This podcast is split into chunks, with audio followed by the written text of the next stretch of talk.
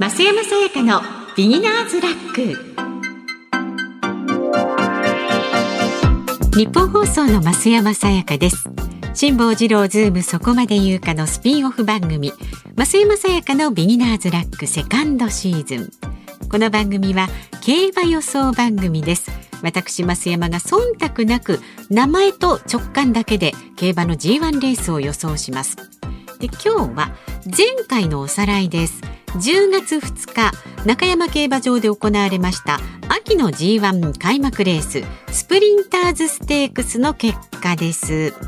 1着がジャンダルム2着がウィンマーベル3着がナランフレグ8番人気7番人気5番人気の順でした。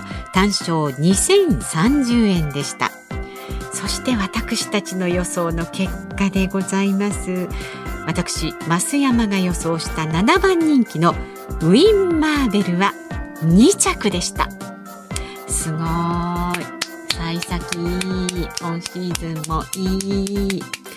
惜しかったですね。2着ね。でもね正直言ってジャンダルムはねちょっとねピンとは来てなかったですね。名前に関してはね。で日本放送熊谷美穂アナウンサーが予想した2番人気の名村クレアは5着でした。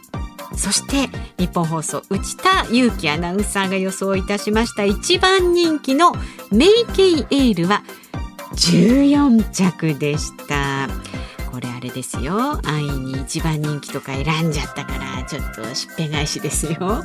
ねでアフロ D が予想した9番人気ベントボーチェは11着でした。これ私がね一番ちょっといいところが出ました。えー、でこれ G1 レースのみにね、えー、絞ってお届けしていますので増山さやかのビギナーズラック。次回は10月16日阪神競馬場で行われます秋華賞になります。秋の花と書いて秋華賞ですね。秋華賞っていうのはどんなレースなんでしたっけ？お女の子の馬のクラシック三冠の最後。えー、クラシック三冠の最後。桜花賞オークス秋華賞。みはい。ちなみにスターゾーンアースという大間さんはその2つ飼ってる。おおなるほど。スターゾーンアースちゃんも女の子なんですね。あえスターゾーンアースっていいじゃないですか。なんかちょっとエコな感じもする 感じ？うんいい感じ。地球にも優しい感じの。へえ。まあ次回のねこの秋華賞もしっかりとこう予想していきたいと思います。次回の配信来週の金曜日になりますのでねぜひチェックしてください。